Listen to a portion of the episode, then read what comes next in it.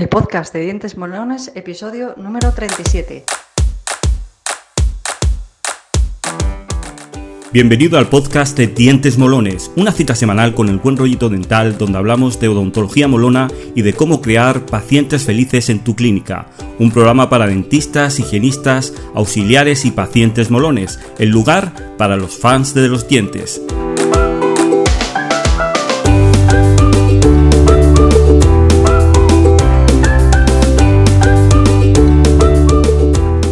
Hola, ¿qué tal? Bienvenido, bienvenida a tu cita semanal con la odontología molona y educativa.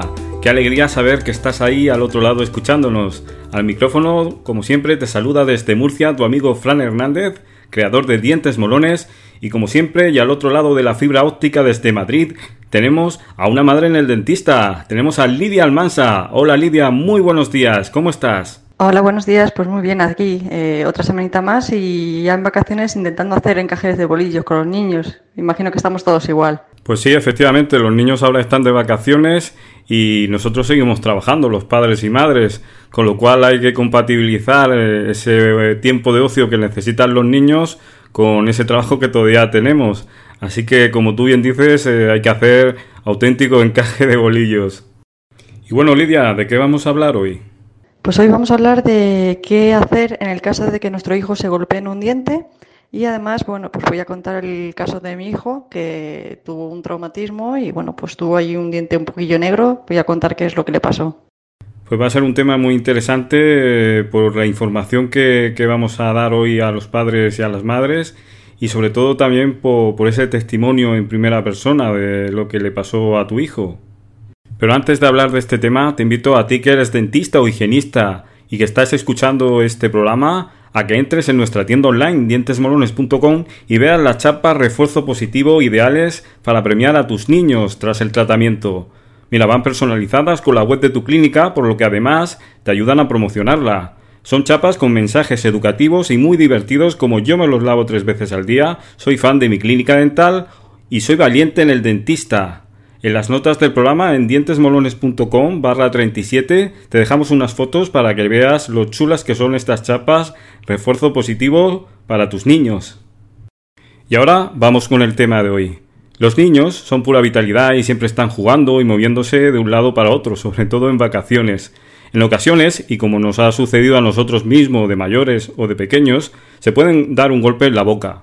En esos casos, puede ser que sea un golpe sin consecuencias o que haya sangrado. Esto al principio nos puede dar un buen susto, aunque como comentará Lidia ahora después, como adultos tenemos que conservar siempre la calma y sobre todo actuar. Hoy vamos a hablar de qué hacer cuando nuestro hijo se golpea un diente. Lidia además también nos va a contar el caso de su hijo, que tras golpearse un diente se le puso el diente negro. Lo primero de todo, Lidia, ¿qué debemos hacer si nuestro hijo se golpea un diente? Bueno, pues lo primero y ante todo es no perder la calma. A ver, es una situación difícil, ya que un golpe de ese tipo en la boca y demás, pues produce mucha sangre, es muy escandalosa además, pero si transmitimos calma dentro de lo que es los nervios del golpe y demás, los niños van a estar mucho más tranquilos porque ellos también van a estar nerviosos, lógicamente, y además doloridos por el momento. Entonces, lo primero que tenemos que mantener es la calma ante un golpe.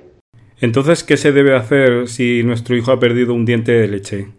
En el caso de los dientes de leche, no podemos hacer nada por recuperarlo. Una vez que, el diente se ha caído por un traumatismo, no se puede volver a poner. Entonces, lo que sí tenemos que hacer es acudir cuanto antes a un odontopediatra para que valore las consecuencias de ese golpe. Hay que mirar si el diente definitivo ha sufrido algún daño, si ha quedado dentro mm, de la encía alguna esquila, algún trocito del diente de leche, y además pues habrá que valorar la necesidad o no de colocar un mantenedor de espacio hasta que el diente definitivo salga en ese huequecillo que ha quedado. Sobre todo, mm, importante, no intentar volver a ponerle el diente de leche. ¿Y si es un diente definitivo? Si es un diente definitivo la cosa cambia porque sí que se puede volver a poner. Eh, también va a jugar un poquito la velocidad, la rapidez que tengamos a la hora de acudir a urgencias a un dentista para que, que lo vuelva a poner. Sí. En el caso del diente definitivo, lo que tenemos que hacer es eh, cogerlo sin tocar la raíz del diente, lavarlo un poquito con agua y conservarlo bien en leche, en suero o si nos atrevemos, eh, y el niño ya es mayor y más, en la propia boca, con la saliva, que es el mejor mantenedor de dientes en este caso. Y acudir de urgencias al dentista, a un odontopediatra. ¿Y si el diente cambia de color y se pone negro, qué ocurre, Lidia? Si el golpe provoca que el diente cambie de color, hay que ir sí o sí al odontopediatra para que lo mire. Aunque como ya decía antes, bueno, pues lo suyo es que en el momento que se da un golpe, pues que lo valore un especialista, que mira a ver las consecuencias de ese golpe eh, y demás. Entonces, y ya, bueno, si se pone negro es que hay que ir sí o sí, ya no hay excusas. Una vez tenemos claro todo esto, Lidia, cuéntanos la experiencia del diente negro de tu hijo. Pues el caso de mi hijo fue hace ya unos 3, 4 añitos, él tenía 6 añitos y bueno, pues lo típico, se le empezó a mover su, su paleto y él estaba tan feliz y demás y un día me llaman del cole pues que en el patio pues le habían dado un pelotazo a mi hijo en la boca y que bueno, que había sangrado, que lo tenía inflamado y que, que lo mirásemos porque tenía estaba bastante fea la cosa. Entonces cuando fuimos a buscarle, bueno, pues en, en el post podéis ver las fotos Efectivamente, si entráis en el blog de Lidia, una madre en el dentista, podéis ver todas las fotos de, este proceso. Y bueno, en las notas del programa dejamos eh, el enlace pues para que podáis ver el post y las fotos que, comenta Lidia.